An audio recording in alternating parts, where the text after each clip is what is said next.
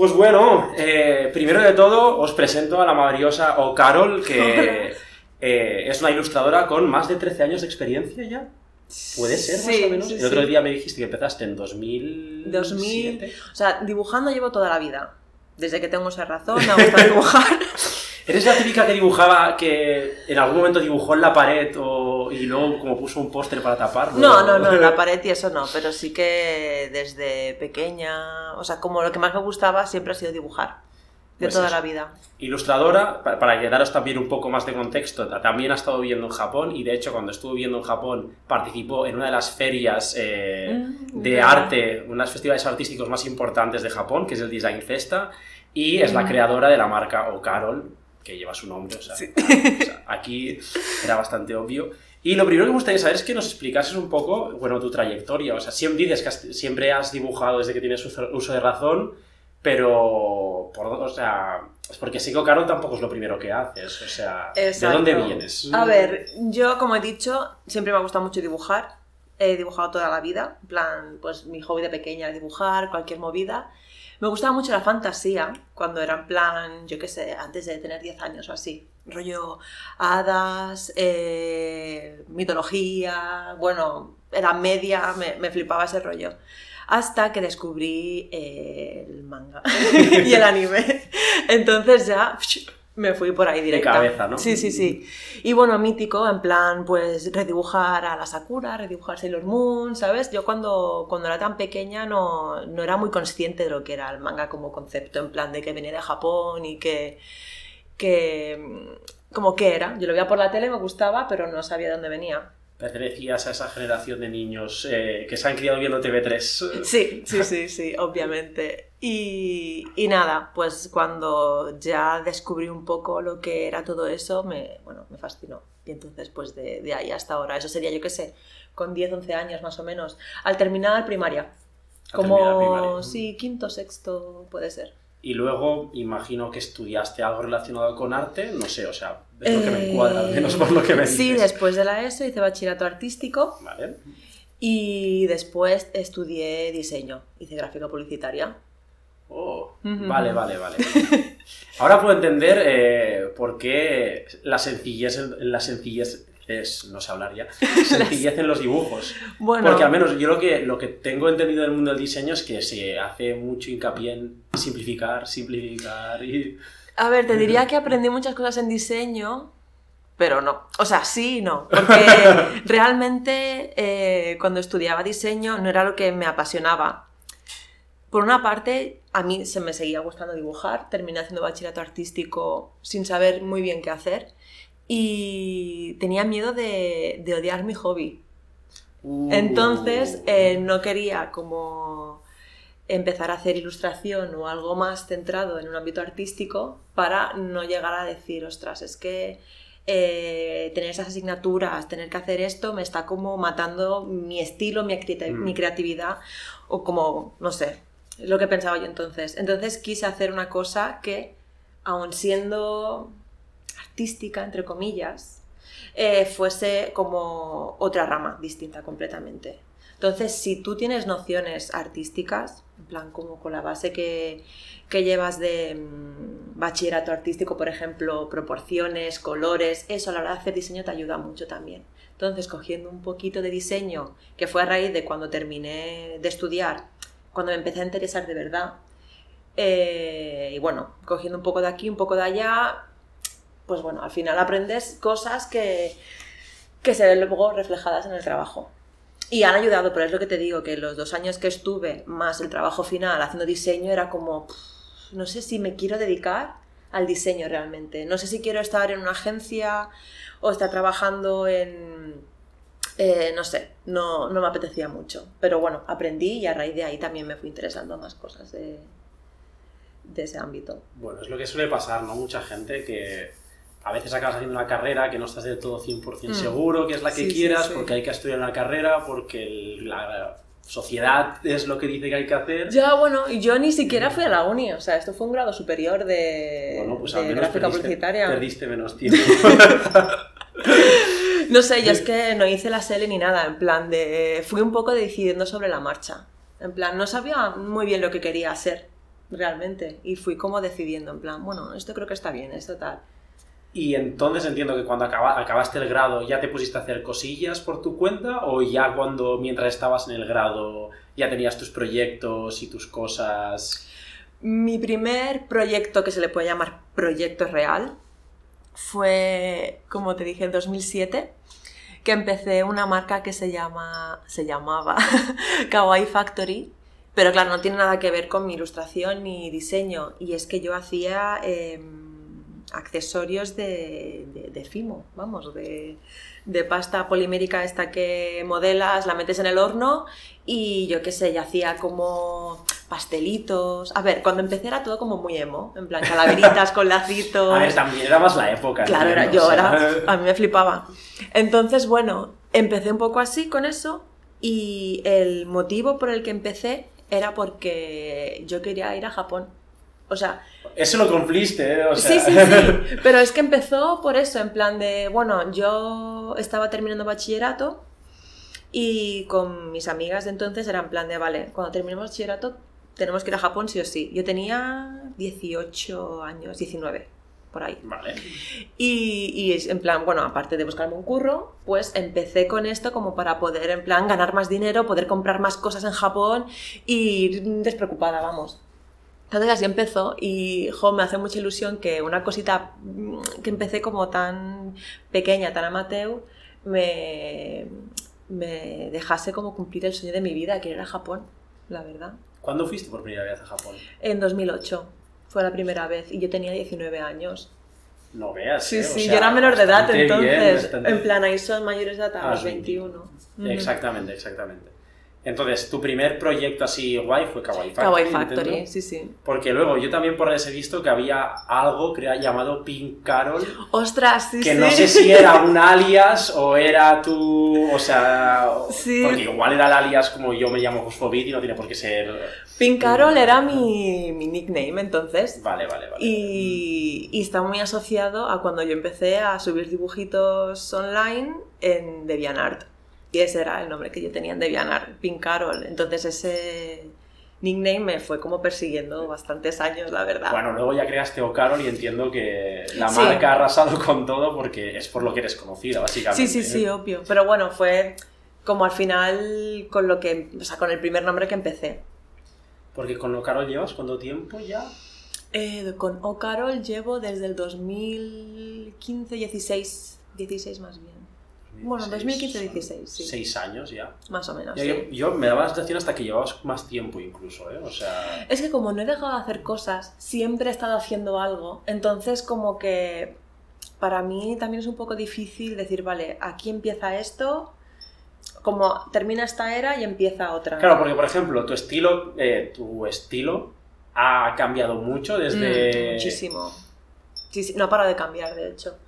Cuando yo mm, estaba como con el nombre de, bueno, ya te digo, cuando empecé a dibujar anime era Sí, anime. eh, Sí, sí, lo típico. O sea, vas evolucionando y tal, ¿no? y, y yo, por ejemplo, el estilo que tenía, igual en 2008, 2009, 2010, no tiene nada que ver con el estilo que tengo ahora. Han pasado un montón de años y incluso si yo veo mis dibujos de justo el año pasado o de hace dos años, también veo evolución, pero dentro del estilo que ya está marcado. Respecto a esto hay una cosa que siempre me ha hecho curiosidad, porque es que casi siempre dibujas chicas. ¿Es debido a algo? O Bueno. sea, ¿es una decisión creativa tuya? O... Al final es, eh, bueno, un reflejo de lo que me ha gustado representar o donde me ha gustado o me hubiese gustado verme. En plan, eh, sé que en, en el manga y el anime, o sea, como eran los referentes que yo tenía más marcados, entonces, pues eh, los personajes que me gustaban siempre, siempre eran femeninos y con los que siempre he empatizado más, bueno, y los que más fantasía me han dado. Entonces, como eso ha quedado y aparte que, que, bueno, mm, me gusta la, la visibilización y que, y que, bueno, que tenga cabida la mujer y las chicas en general en, en la ilustración. ¿Te consideras feminista? Sí. O sea, sí, rotundo sí, en plan que, que se sepa. Sí, sí, sí, no, no creo que sea nada que, que haya que ocultar.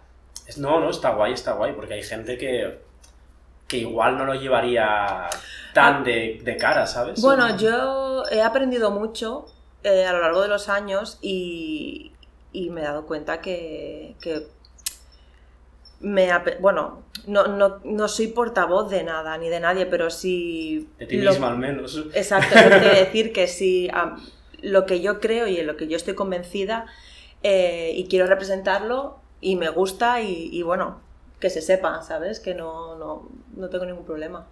Bueno, y sí que es verdad que lo va reflejando también, no al respecto al feminismo, pero por ejemplo, tienes toda la colección que hiciste de chicas con diversidad funcional, Ah, sí, sí, sí. que, bueno, que estaba muy guay. o Sí, sea, es un proyecto que hago eh, todos los años, cada mayo, que coincide con el Mermay, que es como un challenge que se hace en Instagram. Y entonces, bueno, se me ocurrió darle este giro y, y, bueno, pues me gusta cada año pues hacer, no igual cada día una ilustración, pero enfocarlo en esa temática. Muy guay, muy guay. Volviendo al tema del Japón. Eh, porque claro, tú has estado allí, has estado en una feria eh, vendiendo al fin y al Sí, sí, cabo. sí. Y también has estado aquí en ferias de- en Barcelona, en la Japan, en el Salón del Manga. ¿Qué diferencias hay entre Japón, en este sentido además concretamente? Es que son dos mundos diferentes, es súper distinto. Eh, claro, yo aquí he tenido diferentes experiencias en diferentes eh, eventos y ahí la única que he tenido es en el Design Festa. Primero la magnitud, o sea, como el espacio que se le dedica allí para artistas emergentes, ilustradores independientes, como gente que está haciendo sus, sus mierdas, básicamente, ¿sabes? Eh, tú imagínate, eran 5.000 stands de gente haciendo sus cosas. Está bien, está 5.000. bien. Eran como cuatro pabellones enormes, es que realmente no daba tiempo de verlo todo en un día. No podías, o sea, tenías que, priorizar en plan, bueno, pues quiero ver la parte de ilustración o quiero ver la parte de artesanía, pero es que, teni- es que no daba, no daba tiempo. Y lo que más me gustó, que es una cosa que aquí lo veo difícil o no lo he visto nunca reflejado, es que toda la obra era original. No había fanart, no había nada en plan eh, con, con copyright, se puede decir. Todo el mundo llevaba sus propias creaciones, sus propios personajes, todo. Y eso me gustó mucho, la verdad. Claro, mi, mi punto también es, esta gente era capaz de, de dedicarse a ello, porque entiendo que muchos artistas se ven abocados a hacer fanart porque es lo que les da dinero. Sí, sí, obvio. Con su, con, su- con su propiedad intelectual a secas no les llega para, para vivir. Yo he hecho un montón de fanart y hacer fanart es muy divertido. A mí me gusta, lo disfruto y es muy comercial también. Cuando vas a una Japan Weekend, un salón del manga, hace mucha ilusión ver cómo los personajes de Sailor Moon, por ejemplo, dibujados por el ilustrador o ilustradora que te gusta más. Eh, funciona muy bien para eso, pero una cosa que me di cuenta yo en, en, en Tokio, cuando estuve en el Design Festa, es que la gente tenía un desarrollo de, de marca, como tenía un concepto muy elaborado sobre los personajes, sobre la estética. Entonces tú te acercabas a un stand y era como un microuniverso que había hecho esa persona. Todo tenía una coherencia, todo era súper bonito. Yo salí muy, muy, muy inspirada de ahí y con, con ganas de hacer mm, cosas mejores, nuevos productos. Que la gente se pueda dedicar a eso ahí, mm, no lo sé. O sea, no sé hasta qué punto realmente es un hobby o... eh, Un hobby muy bien hecho o... Sí, no lo sé, como todo el esfuerzo que le ponen, ahí también hay muchos medios. Y entonces, pues, no sé cuánta gente es su full-time job o es su hobby en plan de, bueno, yo trabajo aquí y en mis tiempos libres hago esto. Exacto. Me sorprendió mucho, así como dato, que toda la gente a la que le pillé una tarjetita porque me llamó la atención y luego los busqué por Instagram tenían súper pocos seguidores, muy, muy pocos. En plan, igual un K, dos K, no tenían muchos. Y yo flipé con eso, en plan, con las cosas que hacen, los productos preciosos que tienes y, no sé, igual se mueven por otras redes. Y a Twitter, nivel, no y mi, mi, mi pregunta es también, a nivel de consumidor, ¿también has notado en plan, yo qué sé, eh, se te acerca gente en un stand en la Japan eh, versus se te acerca... Es que claro, también entiendo que la feria es distinta, por lo tanto el tipo de consumidor va a ser distinto. Es muy distinto, porque piensa que también en un evento tan tan grande, donde hay tantísimos autores haciendo cosas guays, eh, uno va a lo que va, en plan, vale, sé que va estas cuatro o cinco personas que me gusta, la gente literalmente tenía el mapa y se hacía la ruta. Y la- Entonces, y la, gente que iba a verte a ti ya iba a verte a ti. la Exacto, sí, sí, sí. O sea, casi todo el mundo que vino, vino expresamente a verme a mí. Alguien también me descubrió, pero ya te digo que vienen buscándote, porque es que tienes que ir contra mareas de gente, literal. Y recuperando lo que habías dicho de que es como complicado dedicarse a esto, entiendo que tú te dedicas ya Sí. profesionalmente a Ocarol, pero ¿desde hace cuánto tiempo has contado? O sea, O sea, en plan, en el momento que yo ya dejé de trabajar en...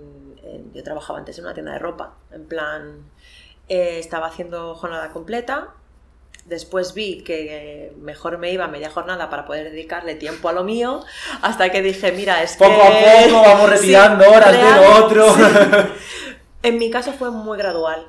Igual te estoy diciendo de un año o así de estar en plan de mm, sí pero no, ¿sabes? Me ayudó mucho buscarme un estudio, tener un sitio donde trabajar. Y entonces, claro, yo me, to- me tomaba más en serio decir, vale, tengo que pagar un alquiler, tengo que ponerme las pilas. Entonces el tiempo que yo estaba trabajando en el estudio me lo tomaba mucho más en serio que cuando estaba en mi casa haciendo cuatro fanzines, la verdad. Eso me ayudó un montón. Al Bueno. principio lo com- pues, compartes con otra gente y tal, hasta que vas viendo que estás más segura. A mí me costó, ¿eh? me daba mucha inseguridad y miedo. es, o al final es tirarse a la piscina. O Sí, sea, sí. bueno, tú fuiste una privilegiada en el sentido de que pudiste hacerlo de forma progresiva, siempre Mm. tuviste como la red de apoyo, entiendo de que siempre podías Exacto. volver a la tienda. Pero bueno, esto es lo típico de, y que también entiendo que aquí en España no hay muchas eh, ayudas o incentivos para que la gente se, se cree su propio negocio. No, la verdad es que no, que da bastante, da bastante cosilla, la verdad. Y es eso, que no es una cosa que, que sea de, una- de un día para otro, ¿sabes? Que, que al final estar seguro de lo que tú haces. Como nos pasa mucho del síndrome del impostor, en plan, ay, pero ¿quién me va a comprar si lo que yo hago tal? Entonces, hay que ir como desbloqueando eso también para que te permita decir, vale, pues yo quiero hacer esto, voy a tirar para adelante. Y ayer también estábamos comentando lo de Patreon, que bueno, además como lo tienes público y todo, o sea, Mm, no es algo sí, que sí, sea un secreto, o sea, tienes, no sé, pero ponía como 1.300 euros de, de gente. Sí, sí, por Creo, las ponía, recompensas. sí, imagino sí. que luego habrá que pagar el IVA o Sí, Hacienda, o siempre sea, se lleva dinero. Tú piensas que de la cantidad que ves en Patreon, porque me parece honesto, en plan poner la cantidad, al final es gente es un que se de transparencia. Sí, sí, sí. Pues de la cantidad, quítale lo que se lleva Patreon, lo que se lleva PayPal, IVA, y luego yo ofrezco recompensas eh, físicas, recompensas que yo envío a casa. Claro, por lo tanto. Producción y envíos. O sea, quítale más de la mitad a todo eso. la Pero gente- bueno, claro, pero la gente ve un número y se cree que te llegan a ti. Los Sí, sí, 1300 exacto, en plan de ten, para que te los gastes ti. en lo que quieras, ¿sabes Ojalá, lo que te ojalá. quiero decir? Y Ojalá. no, y no es la realidad para nada, o sea, hemos de ser realistas. Eh, entonces entiendo que Patreon ahora es una parte importante de tu negocio Ujú. y de tu proyecto artístico, pero Sí. claro, aún Instagram y bueno, y la tienda. Sí, obvio, obvio. Plan, Yo- no, porque tengo una, una cosa que Dime, eh, dime. tengo realmente curiosidad, porque tu sistema de vender al final es ir sacando colecciones ujú. y, ir, eh, y, bueno, cuando se acaba la colección, pues mala suerte, te quedaste sin, espérate la siguiente. Sí, que es una forma de generar exclusividad. Pero, ¿qué proceso creativo sigues para ir sacando temas? En plan, porque en algún momento tendrás que sentar contigo misma y decir, vale, a partir de, yo qué sé, para la temporada de verano, ¿qué hacemos? Yo soy bastante poco previsora, o sea, sé que me tendría que preparar con más antelación, pero sí que en este último año he aprendido a, a planificar mejor como las, las temporadas, sobre todo por Patreon, porque ofrezco cada mes eh, como unas recompensas exclusivas de productos nuevos y tal, entonces digo, tengo que preparar con antelación los productos que quiero mandar para el mes siguiente.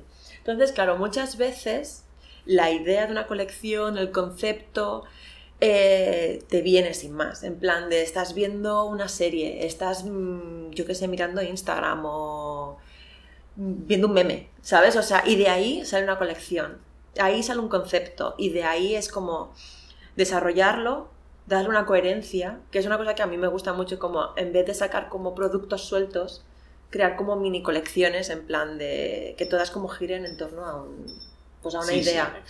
Y bueno, a veces desarrollar la idea te lleva más tiempo y a veces es como está clarísimo y es como, va, pues voy a hacer esto, esto, esto, esto y esto y sale solo. Entonces también es un poco el, no sé cómo decirlo, como el workflow que tengas en ese momento. ¿Tú eres de las que espera que la inspiración le venga o tienes la típica libreta donde vas apuntando Tengo ideas? un poco o 50-50. alguien, tiene un bloc de notas en el móvil, o sea... Tengo un poco en el blog de notas del móvil. Tengo, mira, me compré el año pasado una agenda. En plan, 2020 comprarse una agenda, así como la peor idea. Pero, en plan, iba apuntando muchas cosas y la voy revisando y tal. Y, y- y he rescatado cositas que fui apuntando el año, el año pasado. Pero normalmente son cosas que digo, ¡buah! Esto lo apunto rápido y de ahí pues ir sacando, como ir haciendo esbozos, ir haciendo como cositas. Me gusta mucho ver también como qué hace la demás gente, qué, qué quiero aspirar yo a hacer, como qué clase de productos me gustan. Entonces ahí es algo como un ejercicio de motivación.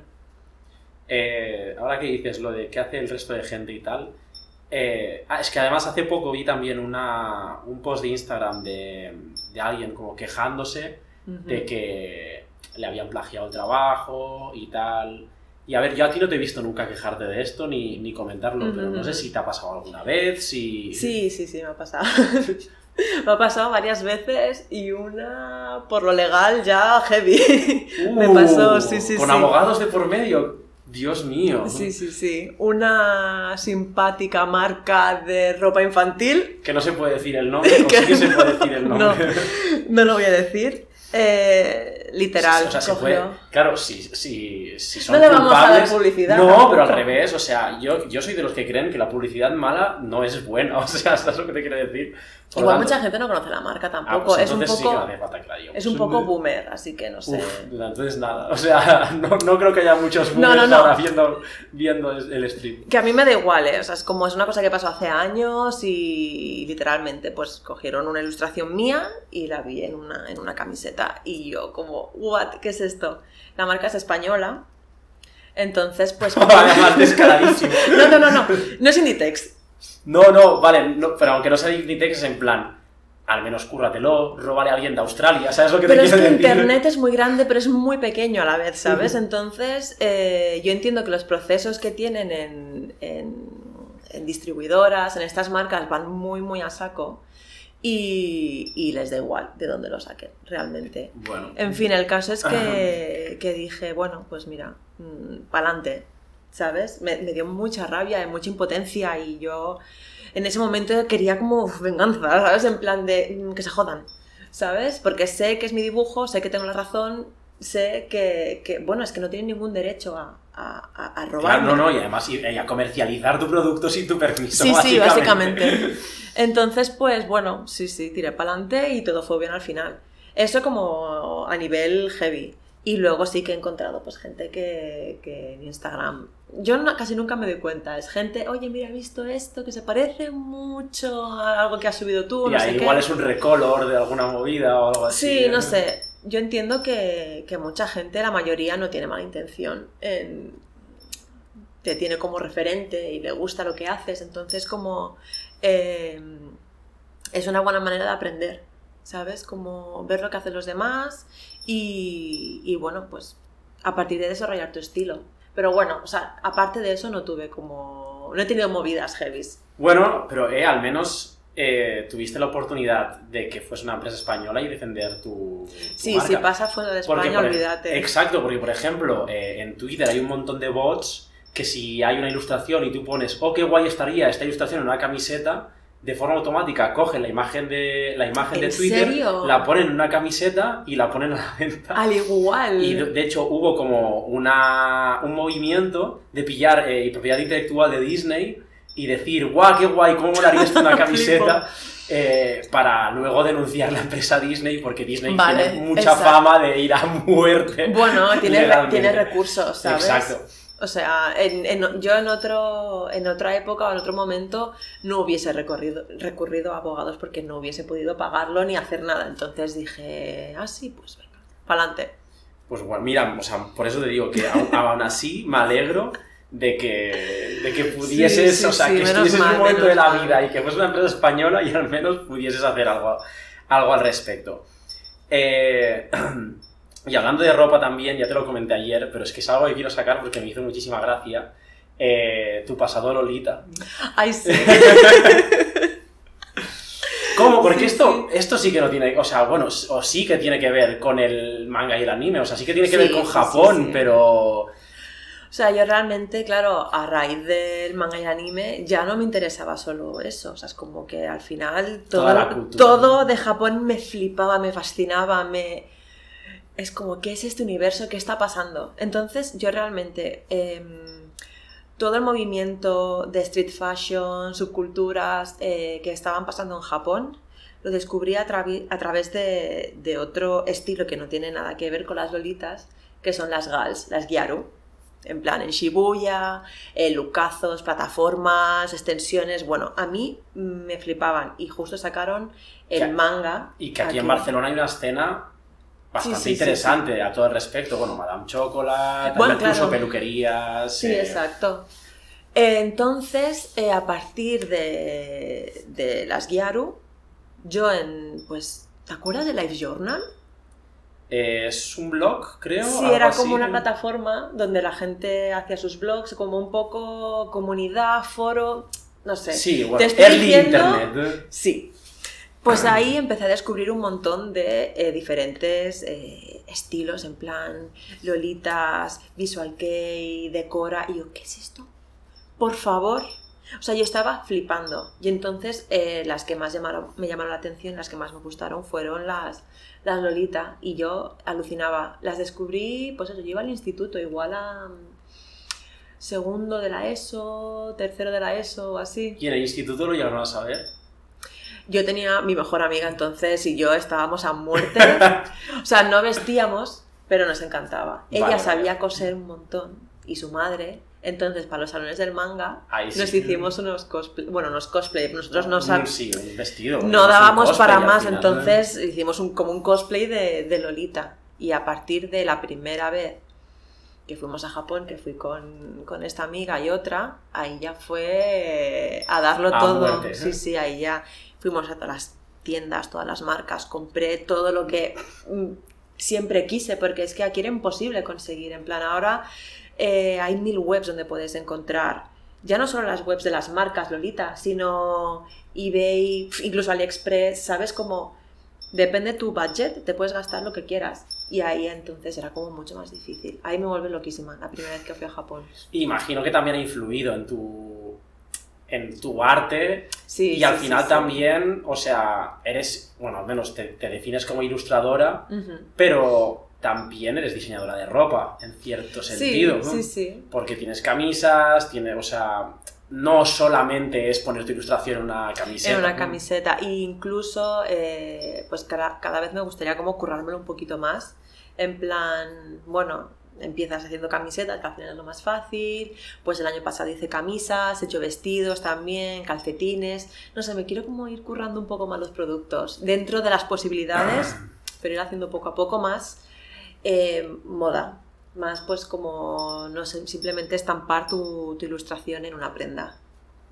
Es que, y hay una cosa que no sé si la puedo comentar, porque leí, por yo haciendo mi investigación, para hacer la entrevista bien, descubrí una anécdota de esta moza siendo Lolita en el 15M. Pero no sé si se puede decir o no. Buah, ¿cuántos años hace ya de eso? Bueno, 10 el 15 me hará 15 años, 12, no, o sea, 10 años. A mucho tiempo. No sé, yo entonces estaba muy a tope en, en- en la comunidad Lolita. Había el foro de Lolita en Wonderland, todas mis amigas, o sea, como mi círculo más cerrado y más cercano eran... Y quizás Madame Chocolate se abrió por ese entonces. ¿No puede ser? Madame más Chocolate hace 10 años Pues que están aquí más abiertos en menos, ¿no? Barcelona. Entiendo. Más o... Sí, sí, sí. O después. Más o menos, es que O no sea, me por ahí, acuerdo. por ahí. Pero bueno, que hubo todas las manis y como toda la, la, mm, concentración ahí en Plaza Cataluña, pues ahí fuimos todas y como a manifestarnos, todas como full vestidas de, de, sí, sí. Ostras, cuánto A tiempo. apoyar la causa del 15M. Sí, porque teníamos a colegas que estaban muy metidas ahí dentro y estaban ahí acampando y todo. Fuimos Yo- a yo- darle support. Yo fui a acampar también. Y ¿Sí? de hecho, una amiga incluso hizo un dibujo en plan del más, como también a Milus yo, pero como o al más, sí, sí. O sea, fue una época potente. Toda Joder, yo no me acordaba ya, ¿eh? Qué fuerte. Sí, sí. Eh, hablemos de música, porque también tengo... ¿Qué escuchas? O sea, porque siempre que entro aquí te tienes música puesta, pero Sí, nunca sí, me he sí. fijado realmente. Pues depende un poco el día, o sea, realmente como hilito musical mítico chill hop, beat, city pop, japanese tal, o sea, como Vale. mítica playlist. Eh, pero, por ejemplo, si quieres saber como lo que más he escuchado en este, este último año, ha sido Bad Bunny. Pero de cabeza, de cabecísima. Me he enganchado totalmente. Me flipa. Bueno, o sea, placeres, bueno, placeres culpables o no tan culpables. No, o no, sea, no, o sea, me encanta. Pero a mí, eh, o sea, como el tipo de música que siempre me ha gustado toda la vida, pues el punk, pues hardcore, punk rock, es como lo que a mí me ha definido siempre, el grunge. Me ha gustado mucho. Durante muchísimo tiempo. Ahora soy como más versátil. Antes era como, "Uf, qué puto asco esto, iu, no lo voy a escuchar jamás. Y ahora es como, ay, mira, mola, me apetece escucharlo. No, no sé, creo que es la edad. Más a- ya, sí, que quieres más salir de mente. Es que me hizo mucha gracia porque en el Instagram aún tienes subido una foto del Resu. El Resu, para quien no lo Ostras, sepa, sí, sí, sí. es un festival de metal. de- es un festival bastante conocido en España de metal que se hace en Galicia.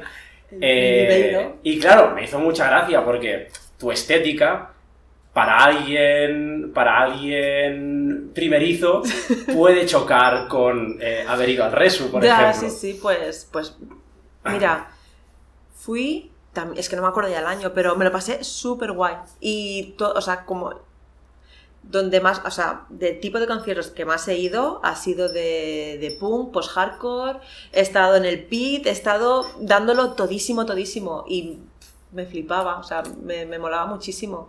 Por eso te digo, como que lo que más me ha gustado, lo que más he disfrutado es- ha sido ese tipo de, de- de música. Las- Para que, nos, para que tengáis en mente que las apariencias engañan. Sí, claro, no sé. También me dijeron en plan, ay, jamás me hemos imaginado que te gustaba escuchar Bad Bunny. Y es como, bueno, es que yo qué sé. Eh, No hace falta ser. Claro, o sea, totalmente. Y que al final, por ejemplo, también, eh, si te acaba molando el anime, el anime tiene muchísimo rock. O sea, más que electrónica, más que reggae, o sea, Sí, sí, sí. sí. el anime es rock a saco, o sea... Temazos, o sea, y temazos, eh, sí, sí. temazos. y temazos. Por lo tanto, yo estoy seguro 100% que dentro de todos los otakus hay pequeños rockeros. Dentro de la gran mayoría. No, sí, seguro. Eh, hablando de esto, ¿has ido a algún otro festival así? O sea, claro, estamos... Te he preguntado tu trayectoria, pero esto también somos una fiesta, así que estoy interesado en el aspecto musical de las cosas. O sea, como a festivales a los que más he ido ha sido a Primavera, Sonar, Bueno. Resu. em, y luego como festivales más pequeños, en plan de también pues de hardcore melódico, de punk rock y tal, pero ya te digo que esto igual era como el 2010 o así, que lo organizaba un colega de clase y traía bandas bastante Oh. guays y tal, entonces bueno, ahí supporting. Entiendo que este 2020 a ninguno. No. o sea, no, recientemente en general los últimos años no. No. En parte Bueno, puede- sí, el último que fui fue hace. Eh, bueno, el año pasado no, el anterior, que es una. Fui a ver a Touche Amore, que es una banda de, de post-hardcore que me flipa, es como mi banda favorita. puede ser porque ya no te llaman tanto los festivales o porque igual tienes bast- bastante trabajo y prefieres... No sé, No es sé. que.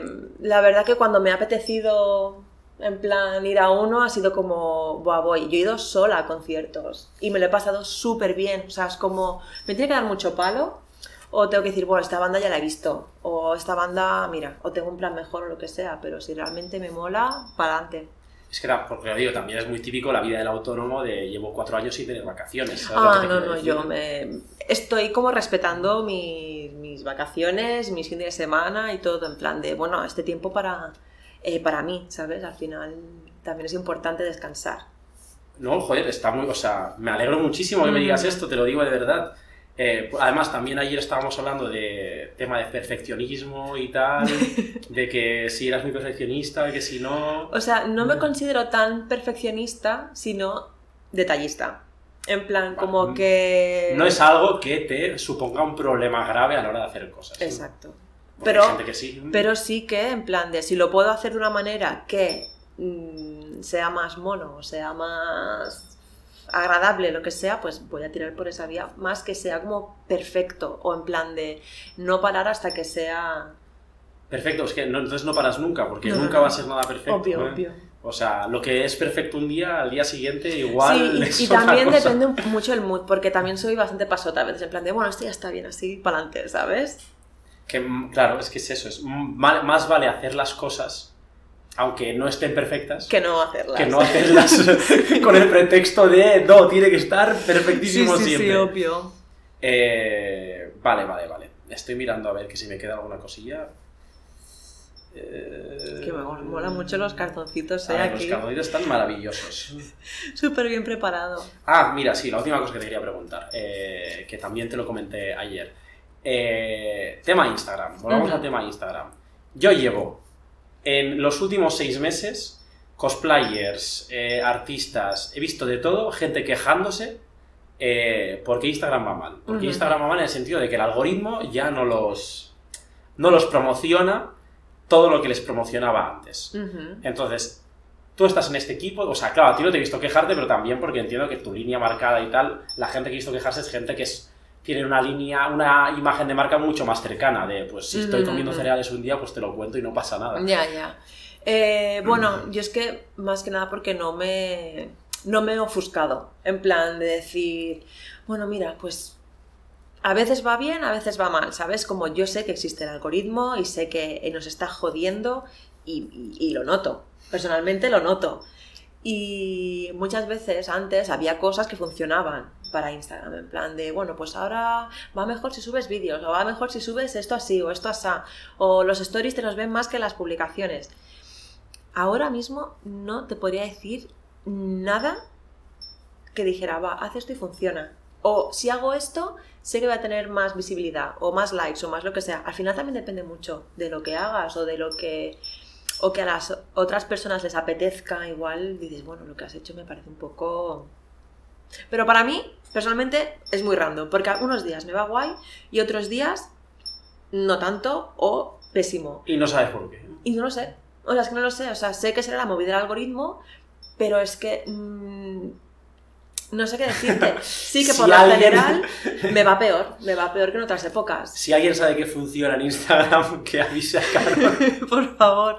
A ver, también te digo que es una cosa que no me quita el sueño, la verdad. O sea, es como que al final he aprendido a, a- a lidiar con eso. En plan, bueno, Instagram es como mi ventana, mi escaparate, es donde yo me promociono y donde, y donde bueno, yo anuncio lo que voy haciendo. Claro, porque yo entiendo, la gente te conoce a través de Instagram.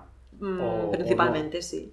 O sea, porque claro, yo tampoco tengo súper control de todas tus redes. Yo sé que Ujú. tienes Twitter, que tienes Instagram, que está. tendrás un Facebook seguramente olvidado. Igual que todo el mundo, Sí, exacto. sí. Eh, pero no sé si tienes una mailis, no sé si estás en una red japa que solamente conoces tú, no tengo ni idea, ¿sabes? estas ¿Qué va, qué va? O sea, yo como todos, en plan Instagram, eh, Twitter lo uso poco, en plan miro más que posteo. Pero es que es eso, es como, bueno, al final, yo que sé, antes estaba en plan, que subir una cosa cada día, porque es que si no la gente se olvida, tal. Y sí que es verdad que cuando dejas de postear, la gente se olvida de ti y de lo que haces y de todo. Pero es como, ¿qué vas a hacer? Vas a estar, es que yo llego al punto que es como parece que estoy trabajando para Instagram. O sea, no estoy haciendo un contenido porque me apetezca o para mí, ¿sabes? Sino para satisfacer el, el- el ansia de, de que la gente me ponga comentarios guays, que me dé likes y todo. Entonces, bueno, mira chica, cálmate porque no es real. esto. Ya, sí, sí. Entonces, bueno, pues un poco llegar al equilibrio de decir, bueno, pues voy promocionando por Insta, eh, Patreon también ayuda, Twitter está ahí, pero bueno, lo que se puede, porque realmente no hay nada que, que me funcione realmente bien. Bueno, estaba mirando y creo que no hay ninguna, nadie ha hecho ninguna pregunta. No sé. Diría, no, no. o Es que sea, sí que es verdad que no alguien, leo. Tony Pumpkin ha dicho que se iba, eh, y gente como aquí saludando, Irina, Bro, Irina Bro- Brodríguez, esta gente tiene que venir por ti porque ya a mí Sí, no me sí, suena. sí, me suenan los nombres, claro. Spook, eh, Hola. Consuelo Layton. Bueno, es que eh, yo he empezado ahí a darle tu, tu, tu, tu, tu, tu, y no me calla. Exacto, exacto. Esta gente tiene que venir por ti porque su- sus, sus nicks no me suenan. Sí, sí, yo sí que los, que los conozco. Qué guay. Ah, mira, Choco sí que la conozco, que es DJ de, de Atomic. Ah, qué guay. Todos estamos atentos a la entrevista, encandilados escuchando. Muy bien, muy bien, como tiene que ser. Bueno, Perfecto. eh, ya queda poquito para acabar la entrevista. Quedan una sección que es más corta, que, eh, que voy a explicar ahora y luego ya las dos preguntitas fáciles. Eh, en esta sección, hemos- en estas maravillosas entrevistas, hemos creado una sección que se llama La escalera del infierno. Eh, se lo digo al chat porque O sea, ya te lo explica. Un nombre menos amenazador. Claro, eh, no, no, pero está, está hecho para que sea amenazador. Eh, la dinámica es la siguiente. Yo me he preparado siete preguntas. Son siete preguntas que van del nivel 1 al nivel 7. Son siete preguntas que las primeras pues son muy poco comprometedoras, o sea, son muy sencillas de, de responder en plan mar o montaña, cosas así. Y luego a medida que avanza, a medida que avanzan las preguntas, pues son más complicadas, son, eh, son más complicadas en el sentido de no es difícil contestar, es comprometedor contestar.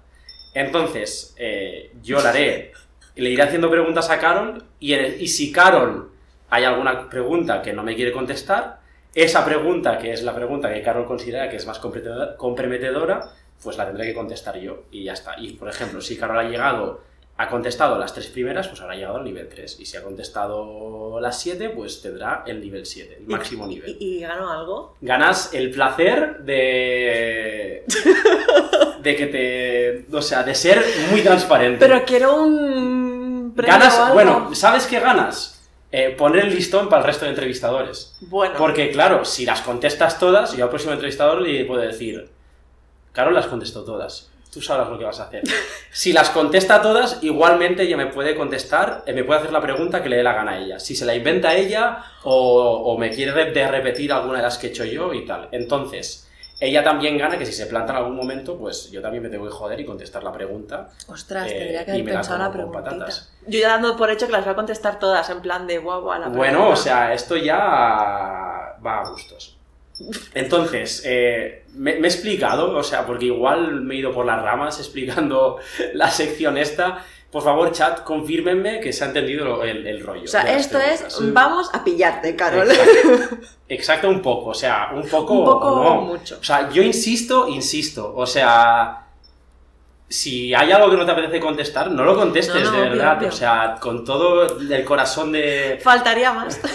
O sea, yo lo que no quiero es que te sientas presionada, vale, vale. ¿vale? Aquí, Entonces- en mi casa y encima incómoda. Exacto, exacto. Además, vengo a tu estudio, te pongo una escalera, te pongo tres focos, no sé qué, y además vengo Pero aquí ha a quedado muy guay todo, ha quedado muy Ha quedado chulo. muy guay. Vale, primera pregunta, nivel 1, facilito. No Anim- puedo. animal favorito. No puedo contestar. Me gustan todos los animales. Ya está, se queda en el nivel 1, ya nos vamos. ¿De verdad no tienes animal favorito? Como nivel como te, te identificas con... Me encantan los perros. Vale, pero es como muy basic.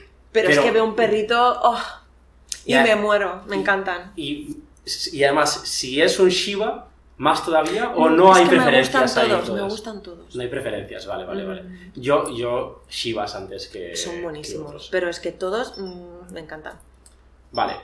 Segunda, vamos, vamos tranquilos. ¿Te lanzarías en paracaídas? No, No. porque no me atrae, la verdad. Como Vale, no, o sea- eso de buscar la adrenalina y tal, no por miedo, sino porque igual me apetece más hacer otras cosas. Está guay, está guay. Eh, ¿Podrías vivir sin teléfono móvil? Mm, No, no creo. O sea, podría, pero al final sería como una ermitaña, creo que no. A ver, o sea, O sea, creo, por- no estás sola, ¿eh? O sea, No, no, obvio, obvio. Y, y, y me gusta estar sola y disfruto mucho de la soledad y estoy bien. No necesito socializar todo el rato, pero me refiero... Ah, vale, un- un- una aclaración. ¿Móvil como dispositivo o internet? móvil. Ah, sí, móvil igual sí. Claro, sin internet ya es otra cosa. Exacto. Igual iría con un iPad a todas partes. ¿no? Como- claro, claro, es que he asociado mucho móvil a tener como un, dos- un dispositivo Sí, con sí. internet y Con- acceso. Sin móvil creo que sí. Vale. Eh, nivel 4. ¿Alguna vez has sufrido síndrome del impostor? Para quien no lo sepa, síndrome del impostor es estar haciendo algo o haber llegado a un nivel, tener un puesto en un trabajo o tener X seguidores y creer que es mentira, que has llegado ahí y que estás engañando a la gente, que realmente no te mereces eh, haber llegado a, a ese punto sino que es- es- estás engañando Estás a todo tu a público todo el o a- estás engañando a tu jefe y que realmente no te mereces ese puesto. O sea, lo he tenido no muy heavy, pero sí que me he cuestionado a mí misma muchas veces, en plan de, de merecerte lo que tienes. Bien. Eh, nivel 5. ¿Qué opinión tienes de la policía? de la policía. No buena. Con eso creo que ya. No buena, ya está. No buena. No es buena. Una opinión negativa, lo dejamos, pero hasta aquí, vale. Sí, bueno, o sea, es como. Podría decir mil cosas, pero para no estar aquí cinco horas. Pero, pero las podrías decir. Sí, Vale, no vale. tengo problema. A ver, entiendo que también, si estuviste en el 15M. Acá. Eh, seis. Más o menos, ¿con cuántas personas te has acostado a lo largo de tu vida? No espero que me des un número exacto. Eh, ¿Qué quieres que te diga? Como menos de 100 y Yo más de... no, pero más o menos 25, o 30, o 10, o 2, yo qué sé. Eh, he estado aquí como pensándomelo como si fuese esto. Tres. Vale. y 7. ¿Cuál es la droga más dura que has consumido? Ninguna. Ninguna. No me he drogado jamás. No, a- pero algo tienes que decir. si el alcohol no cuenta, Sí, cuen- o sea, El tabaco alcohol- y alcohol cuenta. O sea, la, la más dura, si solamente has bebido alcohol, es el alcohol. pues el alcohol. Vale, está bien. Sí, sí. Pues ya está. Muy bien, ni tan mal, ¿eh? O sea, yo creo que esperabas algo muchísimo más terrible que todo esto. No, tampoco. O sea, quiero Yo decir. qué sé, estabas como, ay, ay, ay. Claro, es que como que puede ser, ¿sabes? No Ah, sé. ¿me quieres devolver alguna pregunta? Ay, no sé. Puedes no devolvérmela. A mí me... Es que me tendría que haber preparado algo guay. Tendría que haber pensado. Pero como estaba yo en plan de, ay, seguro que no las contesto todas, ¿sabes? Yo Pero qué es sé. que- ya, ya, yo qué sé. Tampoco hay tantas cosas que te A ver, ¿qué, qué me habrías preguntado? Hazme un barrido así rápido. de Las, cosas. o sea, te digo las, las del- de, la 4 al 7, que son, ¿alguna vez has sufrido, sí, sufrido síndrome del impostor? ¿Qué opinión tienes de la policía? Más o menos con cuántas personas te has acostado a lo largo de tu vida y cuál es la droga más dura que has consumido. ¿Cuál, es la, la- cuál es la droga más, de- más heavy que has consumido tú? LSD. LSD y además eh, me hizo poco efecto y creo que la voy a volver a probar en algún momento. En plan de, no me ha convencido. Mm. Sí, sí, porque me subió muy poquito y he de admitir que ver colorines y, y estas cosas me, me llama la atención. Es algo que me llama la atención realmente. Los psicotrópicos. Sí, sí, los psicotrópicos. Cuéntame más. Sin fumar yo, ¿eh? O sea, no fumo nada. Sin yo ser nada de eso. O sea, yo os lo prometo, no fumo absolutamente nada. Eh, yo, Ni tabaco ni nada. ni yo porros. en plan, droga que no sea alcohol ni tabaco, no, no me he drogado nunca, no me he fumado ni un porro. No, Jamás, no, nunca, sea, nunca. Es curioso, no, no pasa nada, o sea... No, no, no, o sea, en plan... Y no por miedo ni por... Yo qué sé, me ha dado palo. Vale. Muy mojigata yo ahí. Luego pasaremos el... eh, pondremos eh, el vídeo a, una persona de estas que sabe leer la conducta para ver si estás mintiendo, ¿no? En plan, de, ha mirado hacia la izquierda. se Exacto, quiere exacto, exacto. No, no, pero estoy muy contenta porque es como al final me he sentido súper cómoda y muy honesta. En plan, con todo. No me da.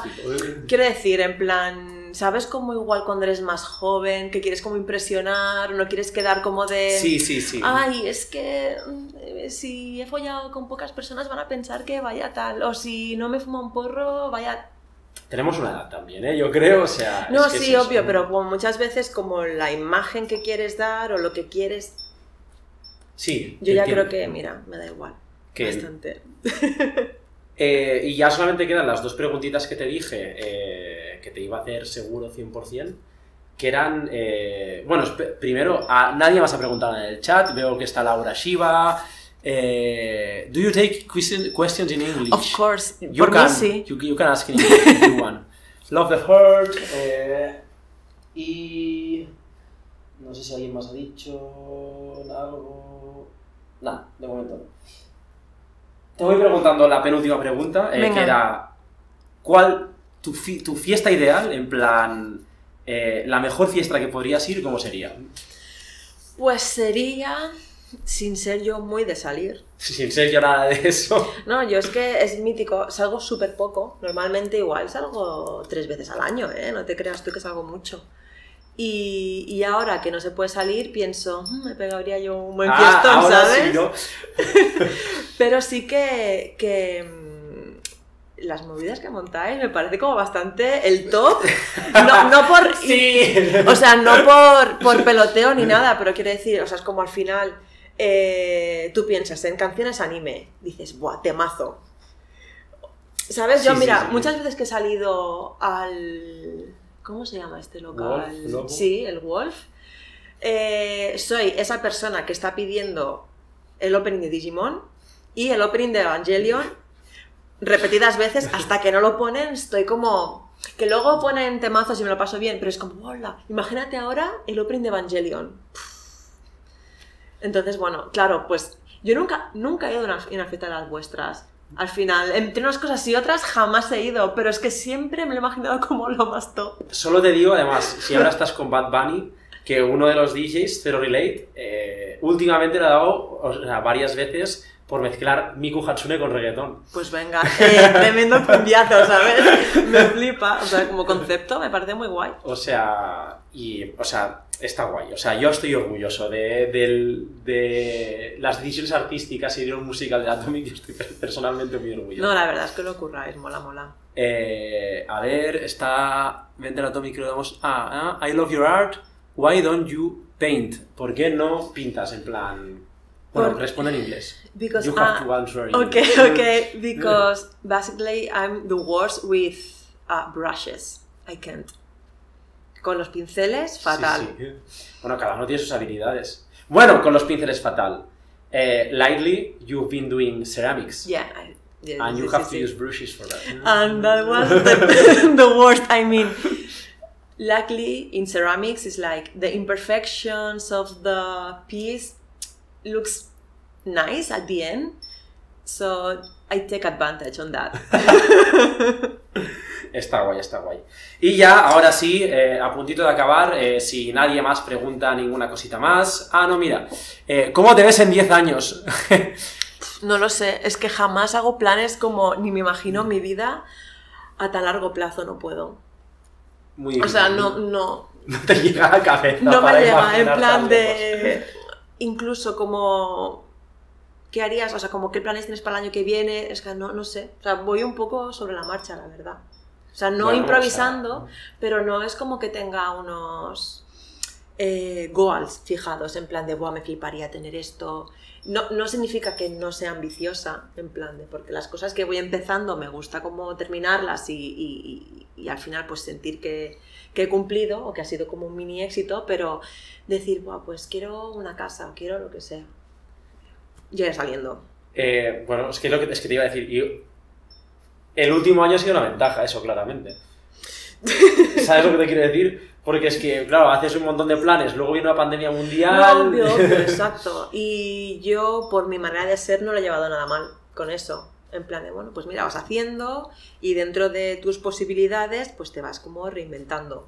Es que totalmente. O sea, Además, me acabas de recordar a un colega que le, le, le comentaba en plan, va, molaba en cuatro años montar un festival, no sé qué, a ver si puedo... Y me dice, cuatro años, igual estás muerto en cuatro años. ¿Sabes lo que te quiero decir? En plan, yo qué sé qué va a pasar en cuatro años. Pero que es verdad. No, no, es obvio, obvio. Es como sería genial, pues bueno, eh, ya que estuve un año viviendo en Japón, pues poder volver y estar un- más tiempo, poder como establecerme un poco ahí, sin, sin que sea algo definitivo, ¿sabes? Pero es ¿Te como, bueno, establecerías? Definitivamente. no lo creo. No lo, sé, no lo sé, pero no... Ahora mismo, o sea, en el futuro próximo no lo, no lo ves. Bueno, a ver, por la situación que hay... No, pero en plan, si tuvieses la oportunidad. Estaría, mm, como me gustaría vivir una temporadita larga, En plan, tres, cuatro años. yo creo que estaría muy guay. Y a partir de ahí decidir, bueno, me gusta, me quedo o, o me vuelvo. O sea, no... Lo guay que en mi trabajo es que no estás atado a un Ya, sitio. ya, eso está claro, o sea, es... Lo puedes hacer de donde sea. Y ahora sí, mira, la última, la última pregunta. ¿Qué vas a cenar? ¿Qué vais a cenar? Yo no lo sé. Yo tampoco.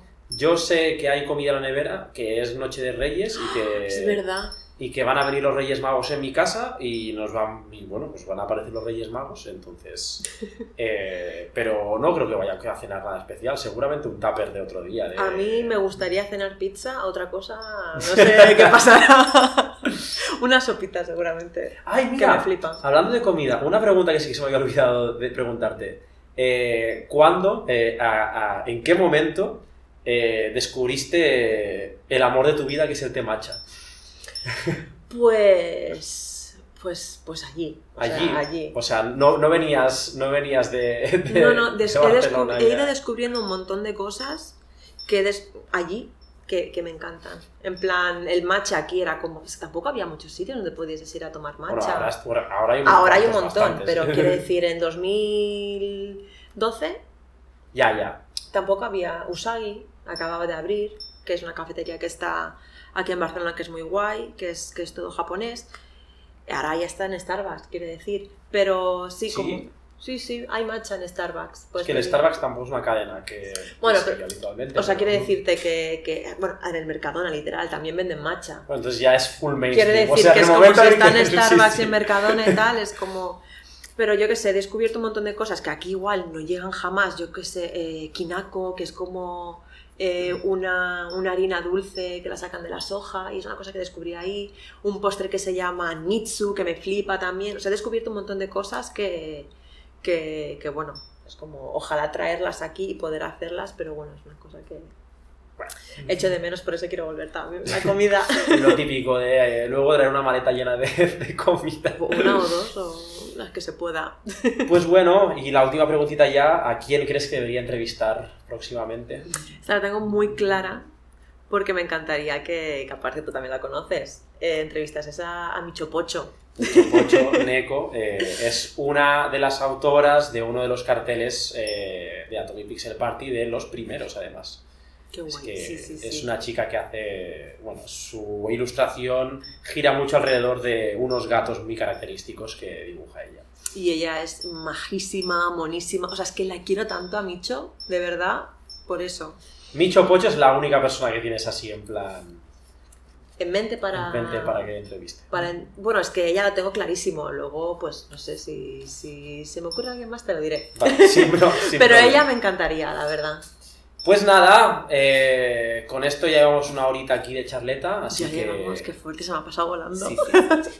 Eh, nada, tía, un abrazote muy grande. Espero que los Reyes Magos se porten bien A ver. contigo y con todas las 27 personas que nos están viendo. Qué guay, ojalá sí, ¿eh? Y, y nos vemos el martes que viene con entrevista a Zero Relate. Zero Relate, uno de los DJs del Atomic. El DJ que te he dicho que pincha reggaetón con Miku Hatsune. Pues ahí voy a pues estar ese, ese DJ. Qué guay. Adiós a todos. Chao, que vaya bien. Chao, chao. Muchas gracias.